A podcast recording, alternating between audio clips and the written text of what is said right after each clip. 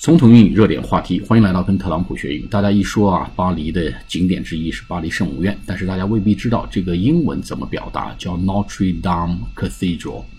Notre Dame Cathedral，Cathedral 是主教座的大教堂，就教区的总教堂，这不是一般规模的教堂啊，是大教堂、总教堂，叫 Cathedral，C A T H E D R A L，C A T H E D R A L。那么特朗普呢，对于巴黎圣母院这个失火事件也表达了自己的哀悼之情。那么这篇推文是这样：Just had a wonderful conversation with Francis, offering condolences from the people of the United States for the horrible and destructive fire at Notre Dame Cathedral.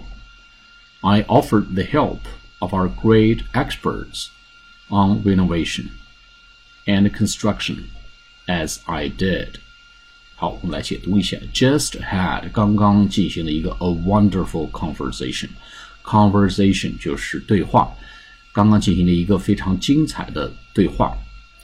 和谁呢？With Francis。Francis 就是应该是 Pope Francis，就是教皇弗朗西斯啊，罗马教廷的教皇。 他的名字叫 Francis 啊，叫 Pope，P-O-P，教皇 Pope Francis。他谈什么内容呢？Offering，哎，给提供了，提提供了 condolences from the people of the United States，提供或者是给出了这个 condolences，condolences 吊唁哀悼，C-O-N-D-O-L-E-N-C-E-S。 condolences 就吊唁和哀悼 from the people of the United States 美国人民，为什么呢？For the horrible，因为那个可怕的 and destructive 具有破坏性的 constructive 就是建设性的啊 constructive working relationship 建设性的工作关系叫 destructive 叫毁灭性的破坏性的 fire at Notre Dame Cathedral Notre Dame Cathedral N O T R E D A M E C A T H E D R A L Notre Dame Cathedral. I offered，我也承诺，我也提供，我也给出了许诺。I offered the help of our great experts。